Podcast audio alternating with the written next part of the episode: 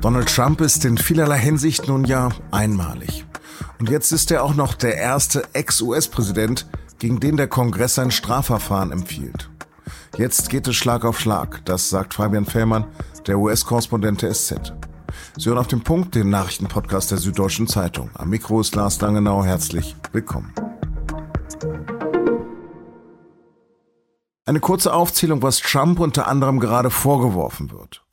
Behinderung eines offiziellen Vorgangs, Beeinflussung von Zeugen, Anstiftung oder Beihilfe zum Aufstand und Verschwörung gegen die US-Regierung.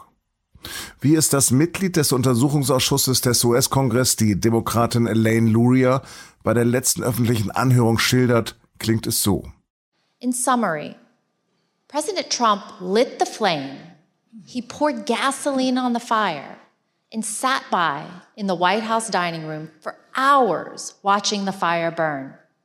Trump hat die Flamme entzündet, er goss Benzin über das Feuer und saß stundenlang im Speisesaal des Weißen Hauses und sah zu, wie das Feuer brannte. Es geht dabei um Trumps Rolle bei der Erstürmung des Kapitols am 6. Januar 2021. Zur Erinnerung, fünf Menschen kamen damals ums Leben. Mehr als 140 Polizisten wurden verletzt. Viele Abgeordnete und Mitarbeiter mussten um ihr Leben fürchten. Auch Vizepräsident Mike Pence entkam nur äußerst knapp dem brutalen Mob.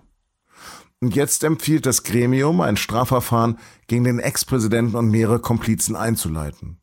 Erstmals in der Geschichte der Vereinigten Staaten. Einstimmig wegen einer Million Beweise. So hat es der demokratische Ausschussvorsitzende Benny Thompson gesagt und If we are to survive as a nation of laws and democracy, this can never happen again. Wenn wir als Nation der Gesetze und der Demokratie überleben wollen, darf dies nie wieder geschehen. Seine republikanische Kollegin und Trumps schärfste innerparteiliche Kritikerin, die scheidende Kongressabgeordnete Liz Cheney, sekundiert.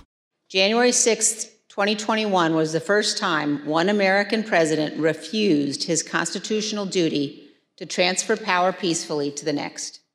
Der 6. Januar 2021 war das erste Mal, dass ein amerikanischer Präsident seine verfassungsmäßige Pflicht zur friedlichen Machtübernahme an den Nächsten verweigerte. Und sie sagt, niemand, der sich so verhält, darf je wieder ein öffentliches Amt bekleiden. Trump hat darauf auf seine sehr eigene Art reagiert. Er schrieb, was mich nicht umbringt, macht mich stärker. Der Untersuchungsausschuss kann Trump selbst nicht vor Gericht bringen. Er hat dem Justizministerium das aber empfohlen. Wie es jetzt weitergeht darüber, habe ich mit meinem Schweizer Kollegen Fabian Fährmann in Washington gesprochen. Fabian, wie waren die ersten Reaktionen auf die Empfehlung des Ausschusses, Trump vor Gericht zu bringen? Na, die Demokraten haben sich gefreut. Sie haben darauf hingewiesen, dass das eine historische Empfehlung ist. Das ist noch nie passiert in der Geschichte der USA. Bei den Republikanern hingegen waren die Reaktionen sehr verhalten. Man hat eigentlich erwartet, dass sie sich ähm, deutlich hinter Trump stellen würden und ihn verteidigen würden. Ähm, einige haben aber sich ähm, gar nicht geäußert oder sich ähm, nicht klar geäußert. Also er, er, er hat da nicht sehr viel Support, außer von seinen treuesten Anhängern. Und welcher dieser Strafbestände wiegt am schwersten? Das ist die Verschwörung zu einem gewaltsamen Aufstand. Ähm, da kann er bis zu zehn Jahre Gefängnis dafür kriegen, zum Beispiel, neben einer Buße. Eine Anklage empfiehlt der Ausschuss aber auch wegen Betrugs gegen die Vereinigten Staaten, wegen Beeinflussung von Zeugen, wegen der Störung einer öffentlichen äh, Verhandlung, der Kongressverhandlungen vom 6. Januar. Also da kommt schon eine ganze Menge zusammen. Du sagst zehn Jahre, ist das nicht eine verhältnismäßig milde Strafe? Ja, das mag so wirken, wenn man sieht, dass in den USA doch immer noch die Todesstrafe auch zur, zur ähm, zur Diskussion steht. Man muss aber sehen, das, sind, das ist halt doch auch nicht nur ein strafrechtliches, sondern auch ein politisches Delikt. Und dieses amerikanische Recht will das nicht allzu sehr ähm, bestrafen, weil ähm, der Aufstand gegen eine Obrigkeit, die als widerrechtlich empfunden wird, ja in, zur DNA der, der Vereinigten Staaten gehört. Man Trump käme aber äh, im Fall eines Schuldbruchs wohl auch nicht mit einer Geldstrafe oder mit Gefängnis davon. Beim Aufruhr äh, gibt es auch ein zwingendes ähm, Amtsverbot, politisches Amtsverbot, lebenslanges. Und das wäre ja für Trump schon eine Höchststrafe. Wie hat denn dieses Gremium gearbeitet? Das Gremium hat ähm, 18 Monate lang ähm, Leute vorgeladen, Dokumente ähm, ähm, analysiert, ähm, Telefon- und, und SMS-Protokolle ähm, untersucht. Ähm, es wurden eine Million Dokumente gesammelt, es wurden tausend Personen einvernommen. Das, das war eine sehr, sehr gründliche Arbeit, aber es war eine politische Aufarbeitung, es war keine strafrechtliche Aufarbeitung. Donald Trump zum Beispiel hat selbst nicht ausgesagt, das müsste er natürlich, oder wurde selbst nicht befragt, das müsste er natürlich im Fall eines strafrechtlichen Prozesses dann. Du hast es gerade selbst erwähnt, der Ausschuss ist ein politisches Gremium, besetzt mit sieben Demokraten und zwei Republikanern. Hat Trump also womöglich recht, dass er da keine faire Behandlung erwarten konnte? Naja, was heißt faire Behandlung? Also ich denke schon, dass er ähm, dass das Gremium hatte politische Schlagseite, aber es, es war doch auch an gewisse Verfahrensgrundsätze gebunden. Es hat ähm, große Transparenz walten lassen und im Großen und Ganzen wurde er da nicht unfair behandelt. Ähm, die Leute, die ihn verteid hätten verteidigen können, sein engster Umkreis hat sich geweigert auszusagen, Trump selbst hat sich auch geweigert auszusagen, aber du hast schon recht, bei den Republikanern, bei der republikanischen Basis, bei vielen Republikanern wird das so wahrgenommen, dass da ein, ein politischer Prozess gegen Trump ähm, geführt wird. Die Frage ist, wie das die große Mehrheit der Amerikanerinnen und Amerikaner sieht und ich habe den Eindruck, bei denen bleibt dann eben schon was hängen, was Trump da falsch gemacht hat. Hm. Aber selbst Mike Pence lehnt ja anscheinend eine Anklage ab. Deine Prognose, wird das Justizministerium die Anklage denn zulassen oder entscheidet das auch der Sonderermittler Jack Smith? Zuerst gibt der Sonderermittler Jack Smith eine Empfehlung ab, über die der Justizminister dann entscheidet. Ähm, ehrlich gesagt, ich wage da keine Prognose. Ich äh, gehe davon aus, dass ein staatlicher Ankläger im Zweifelsfall anklagen sollte. Ähm, das heißt, dass man, wenn man genügend Indizien hat, Trump eigentlich anklagen sollte, um dann, um dann die Richter, die sollten dann im Zweifelsfall im, im, äh, für den Angeklagten, äh, für die Unschuld entscheiden. Aber der Ankläger sollte mal anklagen. Wie er sich aber entscheiden wird, wie die Sachlage wirklich ist, wie die Indizienlage ist, strafrechtlich, ob das reicht für eine strafrechtliche Beweisführung, das lässt sich von außen nur sehr schwer abschätzen. Könnte denn Trump so ein Verfahren gewinnen? Ja, durchaus. Es, die Indizienkette ist natürlich ähm, sehr dicht, dass er da sich schuldig gemacht hat. Aber ob er sich da, wie er sich da rauswinden kann, ob er sich da rauswinden kann im amerikanischen Strafrecht, da gibt es durchaus Möglichkeiten. Er kann die Verfahren schon mal in die Länge ziehen, auf allen Ebenen bekämpfen. Das macht er schon im Fall der FBI-Ermittlungen zu seinen Geheimdokumenten in Mar-a-Lago. Aber politisch ähm, schadet es ihm dann eben doch. Naja, aber wir haben jetzt Trump auch als ein Mann erlebt, der immer nach der Maxime gehandelt hat, dass auch negative Nachrichten über ihn positive Nachrichten sein können. Also könnte ihn das sogar stärken im Vorwahlkampf?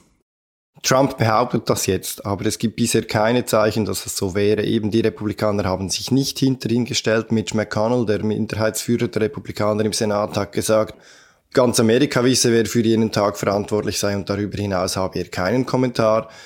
Trump ist in den Umfragen auch nicht sehr gut positioniert gegen Herausforderer wie ähm, ähm, Ron DeSantis aus Florida. Und all diese Nachrichten, die, die ihn hier jetzt äh, schlecht dastehen lassen, die nagen an seinen, an seinen Wahlchancen bei Mittewählern, bei moderaten Republikanern.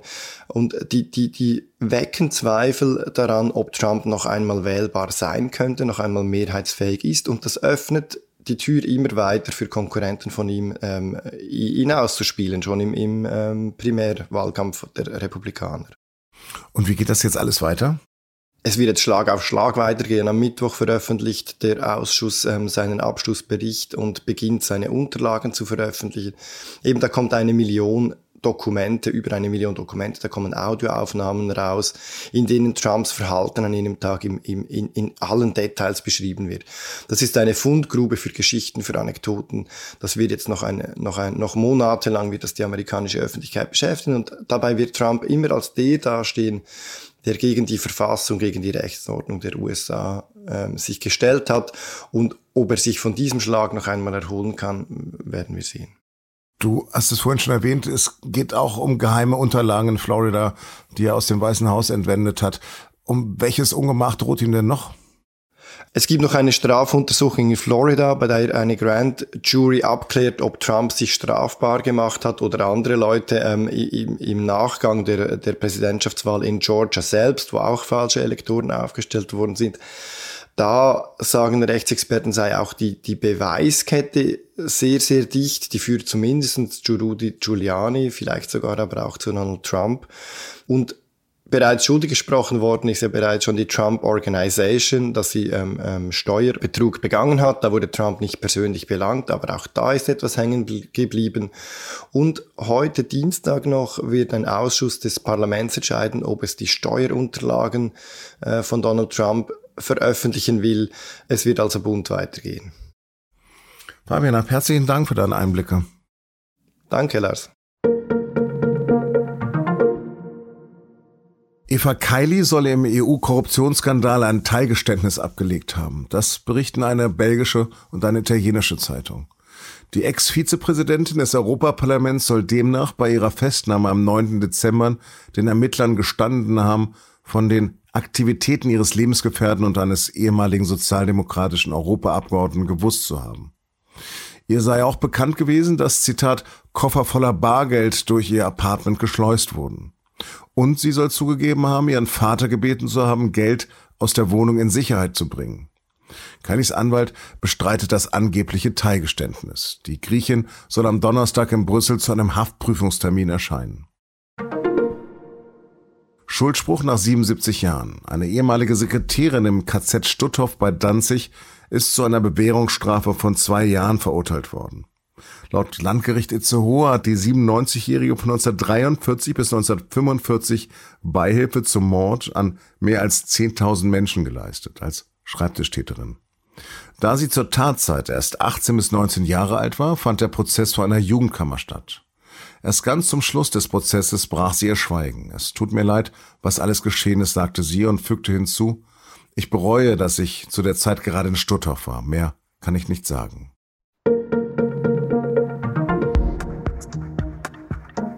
Es ist nur eine Phase, Hase, oder? Eine Midlife-Crisis habe ich schon mehrfach erlebt, auch schon vor dem Midlife. Der Begriff klingt jedenfalls nach grauen Haaren, plötzlich Porsche oder Motorradfahren und mit einer viel jüngeren Durchbrennen. Dahinter verbirgt sich aber eine ernsthafte Lebenskrise von Männern und Frauen mit bedrohlichen Folgen. Aber man kann das meistern. Wie? Das steht in einem kundigen Text des SZ-Magazins, den ich Ihnen in den Shownotes verlinke. Redaktionsschluss für Auf dem Punkt war 16 Uhr. Produziert hat die Sendung Emanuel Pedersen. Vielen Dank fürs Zuhören und wenn die Erkältung nicht durchbricht, bis morgen.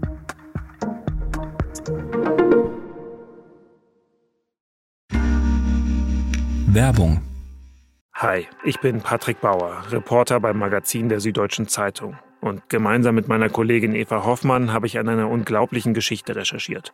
Tom und Jana denken, sie ziehen mit ihrem kleinen Kind zu einer liebevollen Gemeinschaft. Aber sie landen in einer Gruppe, in der Menschen manipuliert und psychisch und physisch fertig gemacht werden. Wie schafft es die Familie da wieder raus?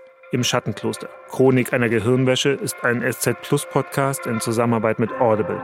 Jetzt auf sz.de slash Schattenkloster.